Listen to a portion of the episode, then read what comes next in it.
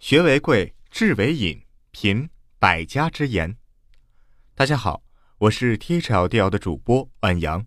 今天分享的文章是《美国儿媳这样带孩子，中国婆婆心服口服》。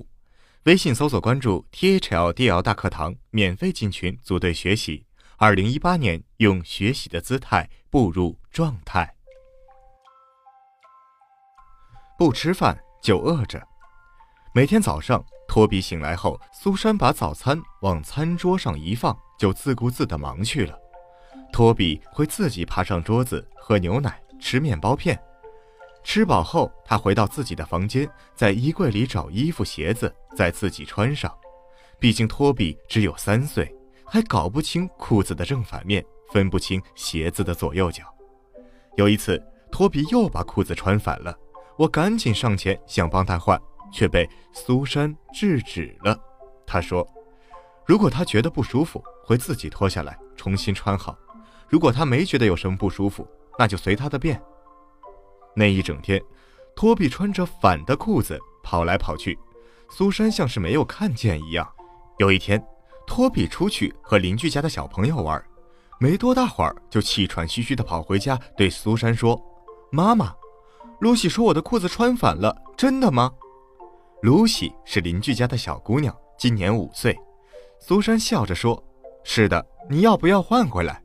托比点点头，自己脱下裤子，仔细看了看，重新穿上了。从那以后，托比再也没有穿反过裤子。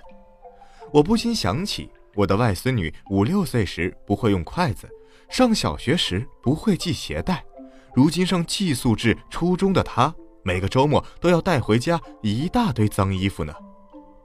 一天中午，托比闹情绪，不肯吃饭。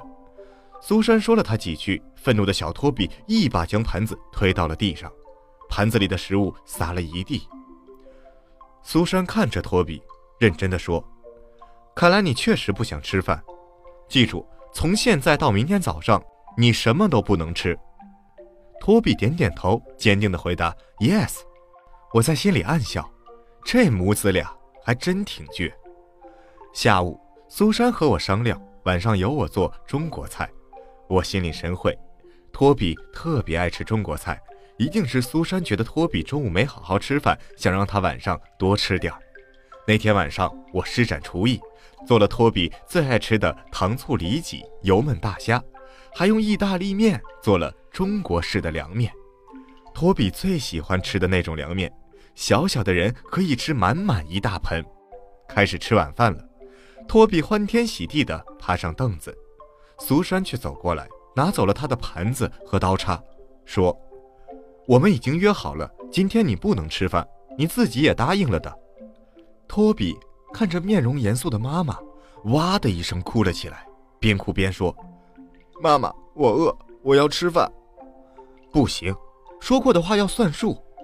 苏珊毫不心软，我心疼了。想替托比求情，说点好话，却见儿子对我使眼色。想起我刚到美国时，儿子就跟我说，在美国，父母教育孩子时，别人千万不要插手，即便是长辈也不例外。无奈，我们只好保持沉默。那顿饭从始至终，可怜的小托比一直坐在玩具车里，眼巴巴地看着我们三个大人狼吞虎咽。我这才明白苏珊让我做中餐的真正用意。我相信，下一次托比想发脾气扔饭碗时，一定会想起自己饿着肚子看爸爸妈妈和奶奶享用美食的经历。饿着肚子的滋味不好受，况且还是面对自己最喜爱的食物。临睡前，我和苏珊一起去向托比道晚安。托比小心翼翼地问：“妈妈。”我很饿，现在我能吃中国面吗？苏珊微笑着摇摇头，坚定地说：“不。”托比叹了口气，又问：“那等我睡完觉睁开眼睛时，可以吃吗？”“当然可以。”苏珊温柔地回答。托比甜甜地笑了。大部分情况下，托比吃饭都很积极，他不想因为爸吃而错过食物，再受饿肚子的苦。每当看到托比埋头大口大口的吃饭，嘴上、脸上沾的都是食物时，我就想起外孙女。她像托比这么大时，为了哄她吃饭，几个大人端着饭碗跟在她屁股后面跑，她还不买账，还要谈条件。吃完这碗买一个玩具，再吃完一碗再买一个玩具，以其人之道还治其人者身。有一天，我们带托比去公园玩，很快托比就和两个女孩玩起了厨房游戏，塑料小锅、小铲子、小盘子、小碗摆了一地。忽然，淘气的托比拿起小锅，使劲的在一个女孩头上敲了一下，女孩愣了一下。放声大哭，另一个女孩年纪更小一些，见此情形也被吓得大哭起来。大概托比没想到会有这么严重的后果，站在一旁愣住了。苏珊走上前，问清了事情的来龙去脉后，她一声不吭，拿起小锅，使劲地敲到托比的头上。托比没防备，一下子跌坐在草地上，哇哇大哭起来。苏珊问托比：“疼吗？”下次还这样吗？托比一边哭一边拼命摇头。我相信他以后再也不会这么做了。托比的舅舅送给了他一辆浅蓝色的小自行车，托比非常喜欢，当成宝贝不许别人碰。邻居小姑娘露西是托比的好朋友，央求托比好几次要骑他的小车，托比都没答应。一次，几个孩子一起玩时。露西趁托比不注意，偷偷骑上小车，扬长而去。托比发现后，气愤地跑来向苏珊告状。苏珊正在和几个孩子的母亲一起聊天喝咖啡，便微笑着说：“你们的事情自己解决，妈妈可管不了。”托比无奈地走了。过了一小会儿，露西骑着小车回来了。托比看到露西，一把将她推倒在地，抢过了小车。露西坐在地上大哭起来。苏珊抱起露西，安抚了她一会儿。很快，露西就和别的小朋友兴高采烈地玩了起来。托比自己骑了会儿车，觉得有些无聊。看到几个孩子玩得那么高兴，他想加入，又觉得有些不好意思。他蹭到苏珊身边，嘟囔道：“妈妈，我想跟露西他们一起玩。”苏珊不动声色地说：“那你自己去找他了。”妈妈，你陪我一起去。托比恳求道：“那可不行，刚才是你把露西弄哭的，现在你又想和大家玩，就得自己去解决问题。”托比骑着小车慢慢靠近露西，很快来到她身边，又掉头回来，来回好几次。不知道从什么时候开始，托比和露西又笑逐颜开，闹成了一团。管孩子是父母的事。苏珊的父母住在加利福尼亚州。听说我来了，两人开车来探望我。克里来了家人，托比很兴奋，跑上跑下的乱窜。他把玩沙子用的小桶装满了水，提着小桶在屋里四处转悠。苏珊警告了他几次，不要把水洒在地板上。托比置若罔闻。最后，托比还是把水桶弄倒了，水洒了一地。兴奋的小托比不觉得自己做错了事。还得意地光着脚丫踩水玩，把裤子全弄湿了。我连忙找出拖把准备拖地。苏珊从我手中抢过拖把，交给托比，对他说：“把地拖干，把湿衣服脱下来，自己洗干净。”托比不愿意，又哭又闹。苏珊二话不说，直接把他拉到贮藏室，关了禁闭。听到托比在里面发出惊天动地的哭喊，我心疼坏了，想进去把他抱出来。托比的外婆却拦住了我，说：“这是苏珊的事。”过了一会儿，托比不哭了，他在贮藏室里大声喊：“妈妈，我错了。”苏珊站在门外问：“那你知道该怎么做了吗？”“我知道。”苏珊打开门，托比从贮藏室里走出来，脸上还挂着两行泪珠。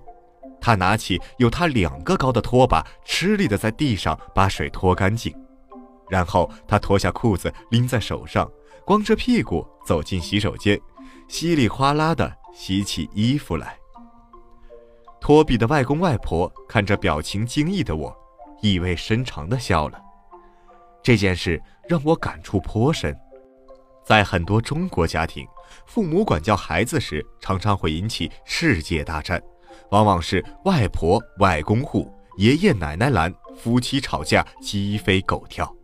后来，我和托比的外公外婆聊天时提到这件事，托比的外公说了一段话，让我印象深刻。他说：“孩子是父母的孩子，首先要尊重父母对孩子的教育方式。”孩子虽然小，却是天生的外交家。当他看到家庭成员之间出现分歧时，他会很聪明地钻空子。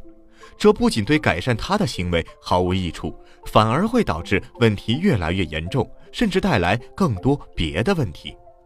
而且，家庭成员之间发生冲突，不和谐的家庭氛围会带给孩子更多的不安全感，对孩子的心理发展产生不利影响。所以。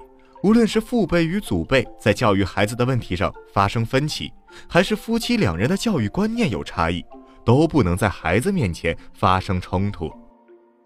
托比的外公外婆在家里住了一周，准备回加利福尼亚了。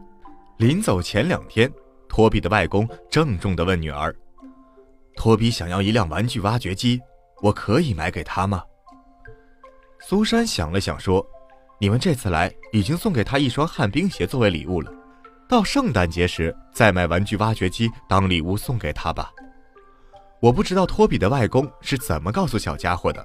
后来我带托比去超市，他指着玩具挖掘机说：“外公说圣诞节时给我买这个礼物，语气里满是欣喜和期待。”虽然苏珊对托比如此严格，托比却对妈妈爱得不得了。